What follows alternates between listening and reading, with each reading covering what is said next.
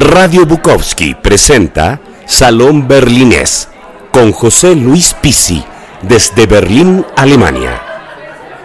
Hola, muy buenas. Estamos nuevamente en este Salón Berlinés de Radio Bukowski y hoy tenemos una invitada muy especial que va a empezar a leernos de esta manera.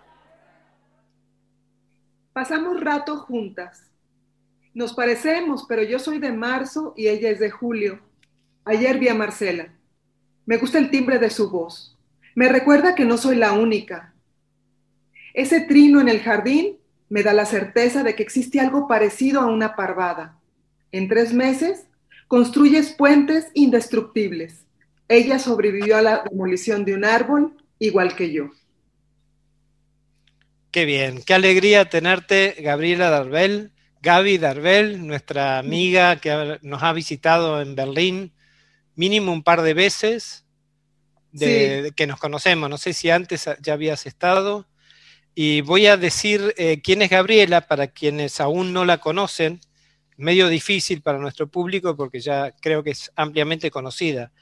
Eh, Gabriela Darbel nació en Guadalajara, Jalisco, y reside en San Luis de Potosí.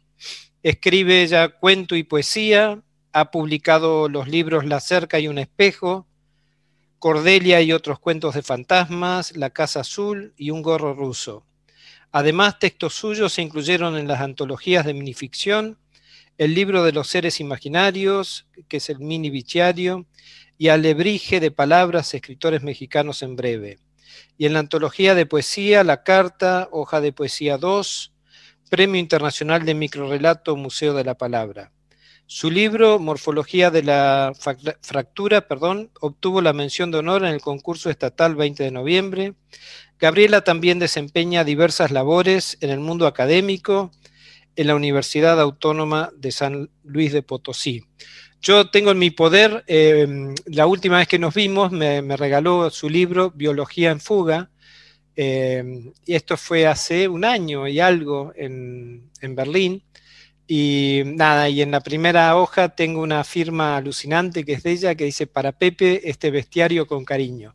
Así que te doy la bienvenida también con cariño. Y, una vez que ya hablé más o menos de, tu apenitas, de tu currículum, que es sumamente extenso y mucho más de lo que, de lo que he leído, em, voy a empezar con una pregunta y es la siguiente. ¿Cuál ha sido tu trayectoria como escritora y en qué momento reconociste que la, poesía era el vehículo ideal para expresarte? Bueno, fue en el 2011. Yo era narradora, me, gusta, me gustan mucho la minificción, pero resulta que tuve un, shock en, el 2011 eh, por algún asunto personal que me hizo empezar a entrar en la poesía. Fue de una manera, podría decir, un poco dolorosa, pero que a fin de cuentas me di, supe que yo podía ser poeta, porque dentro de los cuentos que yo escribía había poesía. Entonces lo que hice fue extraer esa poesía y empezar a escribir.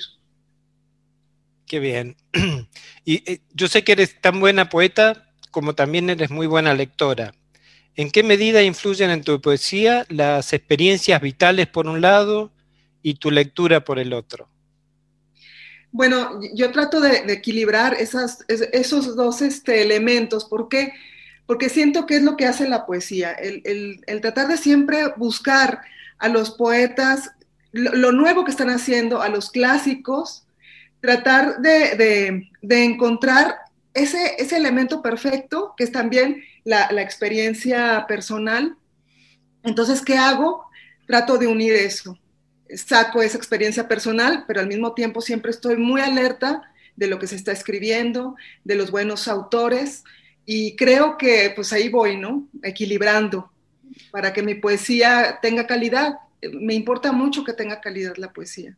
Sí, sí, nos importa mucho escucharte, leerte con esa calidad de poesía que, manejas también y que tienes tantos admiradores y admiradoras acá en Berlín. ¿Cómo, fue tu, llegada a Berlín? ¿Por qué llegaste? ¿Por qué viniste? Eh, ¿Cómo te, te juntaste con otras poetas? En el caso, por ejemplo, con, con Elsie Zuquilanda, una gran amiga, una gran poeta. ¿Cómo, cómo fue esa relación? Eh, entre Berlín y, vos, o y tú, y Elsie y el resto de las poetas, y bueno, tu relación con Berlín, ¿cómo, cómo así? Sí, claro. lo, que sucede es que eh, yo pienso que las redes sociales eh, son, se han vuelto una bendición para mí. Gracias a Dios me tocaron en esta época, puedo disfrutarlas. Y, y como siempre he estado muy, muy ¿cómo se podría decir? Muy activa en las redes sociales.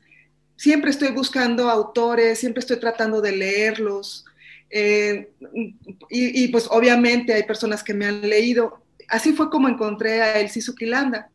Eh, me llamaba mucho la atención su poesía y también, por ejemplo, como ella es hace videos y, este, tiene fotografías, la verdad me, me, causó mucha fascinación. Entonces me contacté con ella y empezamos una amistad por medio de textos y de cartas. Pero yo creo que sí, las redes sociales han sido algo muy, muy útil para mí. Y, hablando de redes sociales en este siglo XXI, que llevamos tan poco tiempo y tan, tan intenso, ¿no?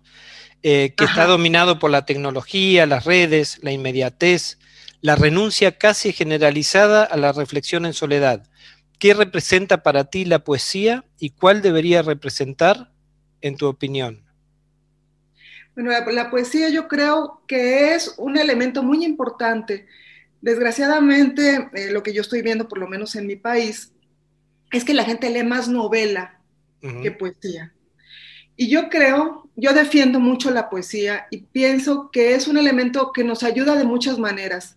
Para empezar, ¿por qué? Porque nos responde a nuestras preguntas. Si nosotros leemos un poema, ese poema nos va a decantar y nos va a dejar ver nuestras emociones, porque es una sustancia que es transparente. Y a través de esa sustancia transparente que es la poesía, yo creo que podemos ver lo que sentimos realmente. Entonces nos podemos sincerar con nosotros mismos a través de la lectura de la poesía. Eso es lo que yo siempre he creído. Y, además yo lo he vivido. Con el libro, por ejemplo, de, este, Bajo los restos de un mapa mundi, había una pregunta que yo me hacía todo el tiempo. Y una, una eh, pregunta que me estaba lastimando. Cuando escribí mi libro de poesía, tuve la respuesta. Entonces yo creo que el lector de poesía también puede encontrar muchas respuestas. Qué increíble. Hablando de poesía y de la opinión que te pedí, ¿podías leernos otro de los poemas que tiene tu, reciente libro y nos puedes comentar la génesis de este último libro y cómo, surgió? Y bueno, yo lamentablemente no he podido leerlo por estos que cosas domésticas que veníamos comentando antes del inicio del programa, pero bueno, tengo el de biología en fuga, que fue el que presentaste en Berlín, cuando, bueno, también te he presentado yo en esa oportunidad. Dos veces. Dos veces fue. Y bueno, me gustaría que nos hables de este último libro y que nos leas nuevamente otro poema. Bueno, este, este libro es eh, Enterprise. Enterprise. Es la segunda parte de Bajo los restos de un mapa mundi. Es la parte luminosa de, de mi infancia. Lo que sucede es que Bajo los restos de un mapa mundi es un libro que habla de la parte oscura de mi infancia. Desgraciadamente fue muy bipolar eh, eh, mi, infancia, ¿no? Esta parte yo la quise sacar porque tenía que tener también eso luminoso. Entonces aquí hablo de cuatro mujeres que fueron las que se convirtieron en mi familia. Y, y los cuatro, bueno, hay cuatro capítulos y cada una de estas mujeres ocupa uno de estos capítulos. Voy a leer el capítulo donde hablo de Timonel, que era mi abuela. Timonel era la que manejaba esa nave, porque bueno, yo le pongo Enterprise, porque era una serie que yo veía cuando era niña y para mí fue muy importante. Entonces voy a leer un poema. Elisa era la primera al mando. Usaba una máscara de felino. Abuela frágil, solo en apariencia. Fingir su misión y gobernar las corrientes de aire nunca fue fácil. Estoy segura que nació mil veces y en los últimos 100 años los intentó revender afuera del estadio. También la máscara de felino. Ah, Entonces aquí hago una descripción de mi abuela. Qué bien, me alegro, me alegro muchísimo. Me, encanta escucharte. Bueno, lamentablemente nuestros oyentes no pueden verte como te estoy viendo yo ahora mientras estamos haciendo esta, charla. Y me gustaría saber, es, para ti el, lenguaje es, sumamente importante, ¿no? ¿Y es el don del lenguaje, te parece el más preciado del ser humano? ¿O hay otros dones que pueden ser más preciados que el lenguaje? Yo creo que el lenguaje es algo muy importante para todos, y, pero también creo que la sinceridad, la sinceridad eh, dentro de ese lenguaje, yo creo que es lo más importante. Hay muchos tipos de, lenguajes, ¿no? Por ejemplo, el político, podríamos decir, ese lenguaje eh, que no dice nada, ¿verdad? Pero yo creo que el lenguaje es lo, a, lo que te ayuda, ¿no? A, que tus emociones realmente se reflejen como tú quieres que se reflejen, ¿no? También los sentimientos. Si no hay sentimientos, no, no hay poesía es lo que yo creo. Mm. Y em, yo leí que has ganado, bueno, algunos premios. El último fue em, estaba eh, la antología en el Premio Internacional de Microrelato, ¿no? Ajá, sí. Em, y entonces la pregunta que te quería hacer es, eh, ¿qué opinión te merecen los premios literarios? Eh, son, viste que hay muchas críticas a los premios, ¿no? entonces lo que te quería preguntar es si son justas tantas voces críticas que los anuncian como producto de marketing. Yo sé que eso está parte, es, la, envidia es un sentimiento sumamente humano, muchas veces tiene que ver con eso, con la envidia al, ganador o ganadora, pero muchas veces tiene que ver que se, con premios enormes que ya se dice que están manipulados de alguna manera por el, por el mismo sello editorial que es eh, quien los otorga. Eh, no estamos hablando de grandes sellos editoriales, sino de premios literarios comunes. Bueno, ¿es, justo esas voces críticas? ¿Son justas o, te parece que, que, bordean un poco la envidia, sobre todo en este ambiente que tenemos siempre, que nos queremos todos, pero nos criticamos soterráneamente, ¿no? Bueno, lo que sucede es que en realidad sí tienes razón, porque hay premios que son muy grandes, eh, que son de mucho dinero, y por supuesto que están peleadísimos, ¿no? Y, hay yo, yo sé que, que existen modos en que los que participan buscan la manera de ganarlos a toda costa, pero por el dinero. Entonces ahí es cuando el, cuando el premio se vuelve otra cosa muy diferente a lo que tendría que ser que, es la motivación de seguir escribiendo y hacerlo mejor. Sí, sí creo. Yo, yo trato de no pensar mucho en los premios, si tengo oportunidad de participar en alguno, participo, pero no, no yo, yo sí creo que el, premio a fin de cuentas es algo manipulado. Yo, yo sí, sí, estoy convencida de eso. ¿En todos los niveles o, solamente los premios, digamos, monetariamente grandes, aunque no sean del todo prestigiosos, ¿no? Sí, los monetarios, sobre todo el dinero, es importante para mucha gente. Entonces yo creo que sí.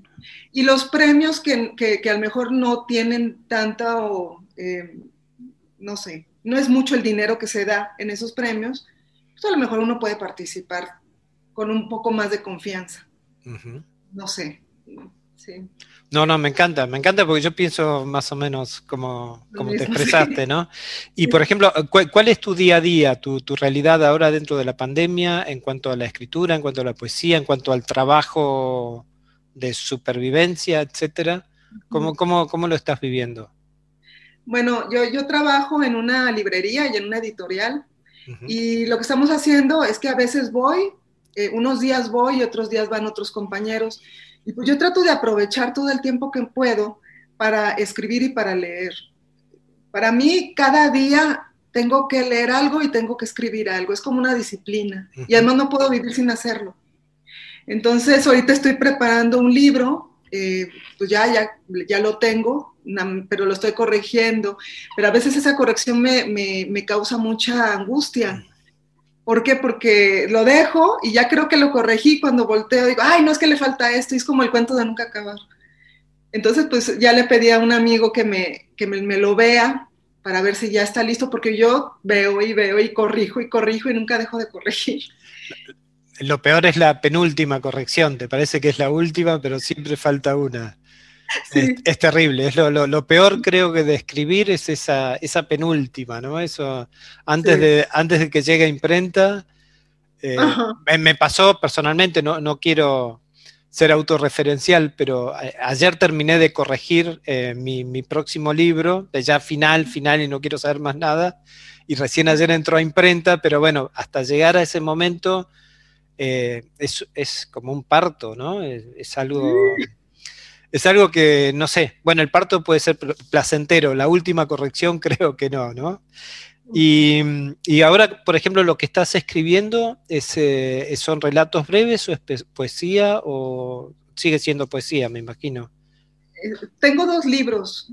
Más que uno sí, estoy tratando de hacerlo con mucha calma, que es un libro de relato, de relato corto, de terror.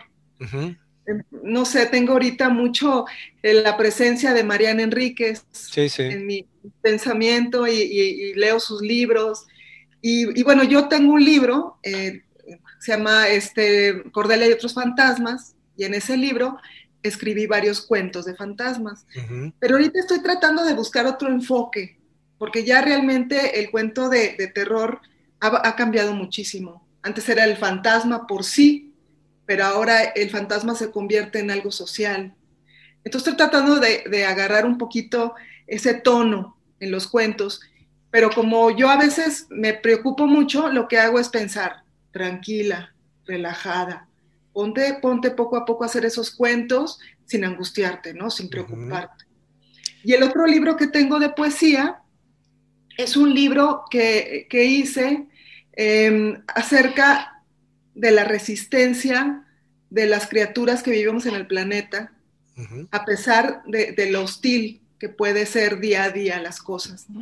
Entonces estoy haciendo un libro donde pongo claveles de agua, donde pongo este, criaturas que viven en los acantilados, y ese libro pues lo estoy trabajando ahorita. ¿Tienes algún relato de terror para contarnos ahí eh, a mano? O... ¿A mano? Ay, no sé. Sí, sí, si quieres. Pues, yo te, he escuchado cuando viniste a Berlín, había uno que era fantástico, pero bueno, dentro de el, que está soñando y no está soñando, el de los terrores nocturnos. Ah, era, era, este. er, era, ese, sí, sí, del vientre de un elefante, sí. Vientre de un elefante violeta, es el que hiciste con... Con, él sí. Con él sí, sí. Creo que fue de ahí, de ese libro que lo leíste, pero yo ahora no, no podría recordar exactamente.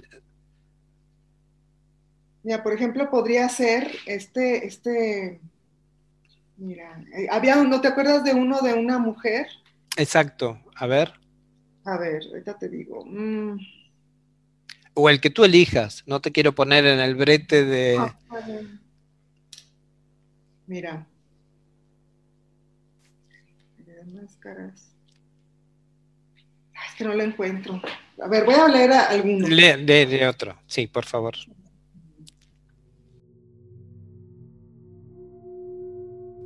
Los escenarios eran serpientes y escaleras.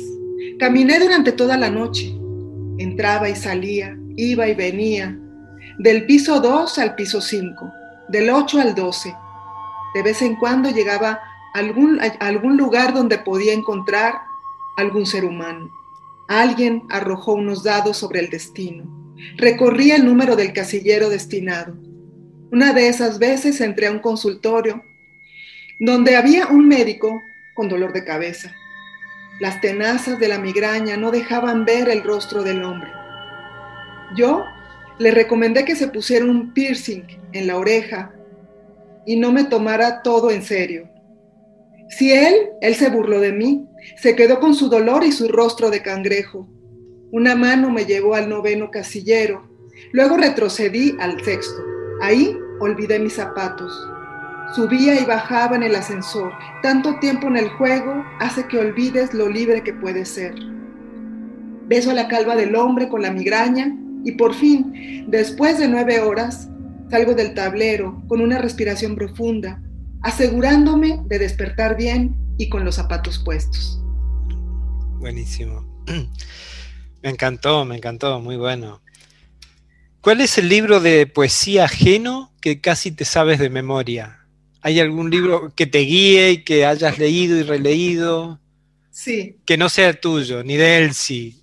Exacto, sí. Este, bueno, a mí me gusta mucho un libro de muerte, se llama Muerte en la Vía Augusta. Es de Teddy López Mills. Es una escritora mexicana que, ese libro para mí es algo muy, muy, muy importante, me, lo disfruto mucho. De hecho, cuando yo doy clases de poesía y a veces este, les pongo ese libro para que lo lean, porque creo que es una poesía que fluye de una manera muy narrativa, tiene muchísimo simbolismo, hay mucha profundidad dentro de las palabras de Teddy y creo que ese es mi libro favorito. Me, gusta muchísimo. Yo lo tengo como algo muy especial. Qué bien. Y a mí, me gustaría, porque cuando nos conocimos, eh, yo recién eh, empezaba a gatear con esto de la gestión cultural, ¿no? Porque fue casi al comienzo de, de mis trabajos o mi tarea así como tal. Y luego ya cuando volviste, la segunda vez era como que estaba un poquito más afianzado. Ahora estoy empezando esta historia radial y bueno, son los mismos nervios que al comienzo cuando la primera vez. Pero me gustaría preguntarte eh, cómo, eh, más allá de lo que ya charlamos, cómo, cómo, cómo, aparte de lo de las redes y lo de él, si la invitación y el libro en común, eh, ¿estuviste en otro país también haciendo presentaciones de tu libro o fue México y llegaste a Berlín? Porque esa parte me quedó por preguntarte aquella vez y ahora aprovecho para hacerlo. Si, si, además tuviste otras presentaciones en otros lugares que no fueran México o Berlín. Bueno, realmente no. Es, eh, fue en México, Berlín, pero en la República Mexicana, sí, sí he estado explorando. Y como la República Mexicana es muy grande, entonces hay gente de, muy diversas culturas y de muy diversas. Pero sí, fue México-Berlín. Ajá. Y, las diferencias, me imagino, entre el público berlinés latino y el público mexicano debe ser en, algún modo similar o totalmente diferente. ¿Cómo, cómo, te sentiste? Pues yo me sentí muy bien en, Berlín, porque sí, sí sentí que, que sí les interesaba muchísimo el libro. En, México, lo que pasa es que es de suerte. Por ejemplo, me han tocado muy buenas presentaciones y otras que no han sido tan buenas. ¿no? Por ejemplo, una vez me invitaron a presentar un libro en, la, parte huasteca de San Luis Potosí, que es una área donde hace muchísimo calor.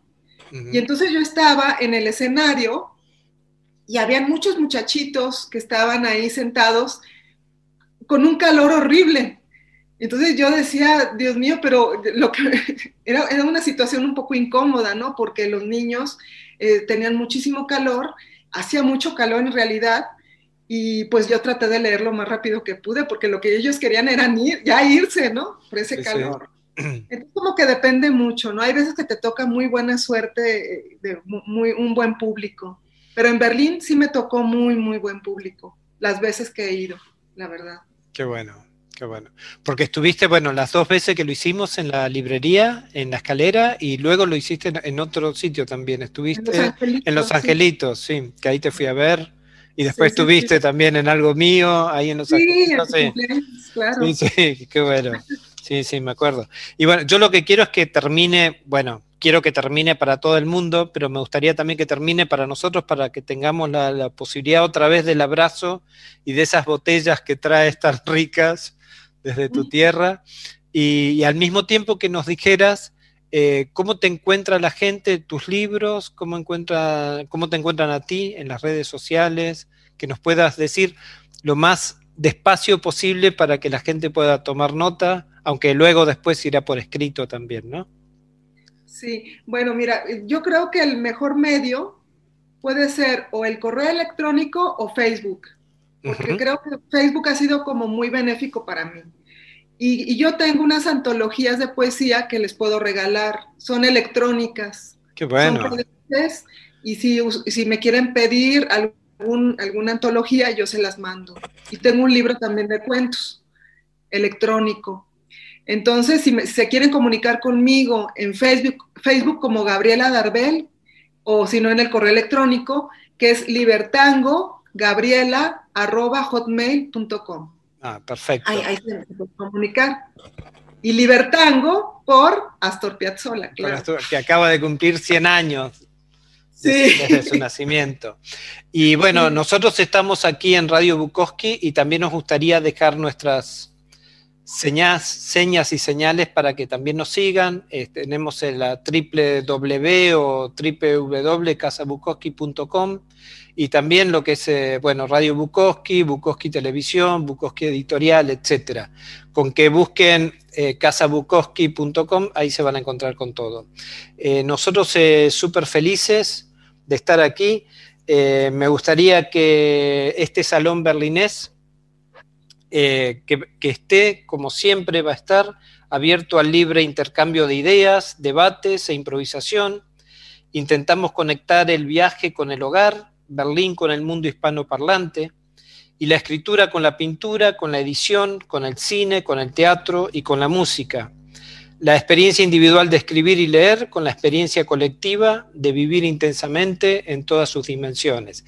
Esto es más o menos nuestro ABC y nuestros deseos de cómo queremos conectarnos con los autores, autoras, editoras, editores y demás artistas que, que tienen las ganas, el placer y el deseo de comunicarse con nosotros y nosotros a través con ellos.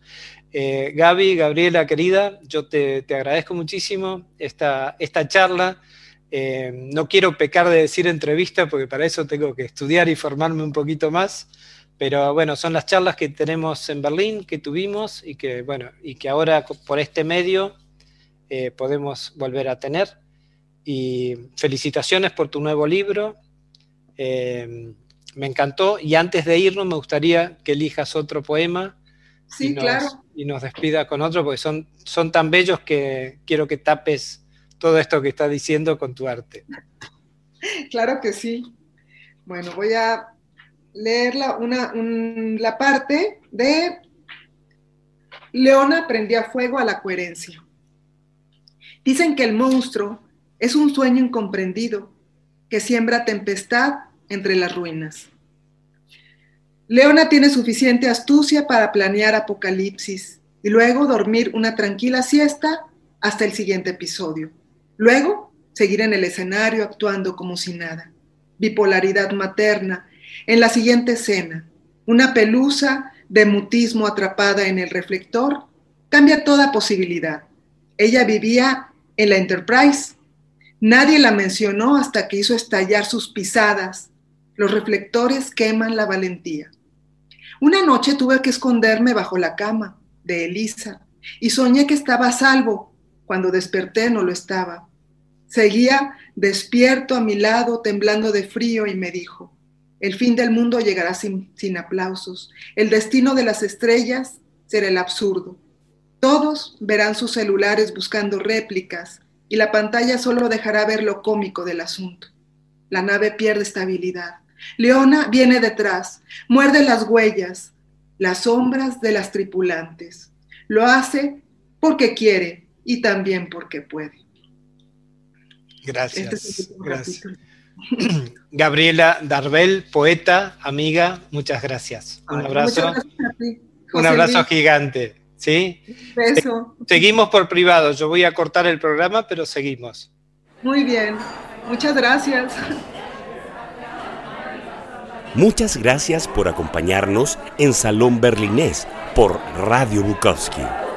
Las opiniones vertidas en el programa recién emitido no necesariamente son compartidas por Radio Bukowski.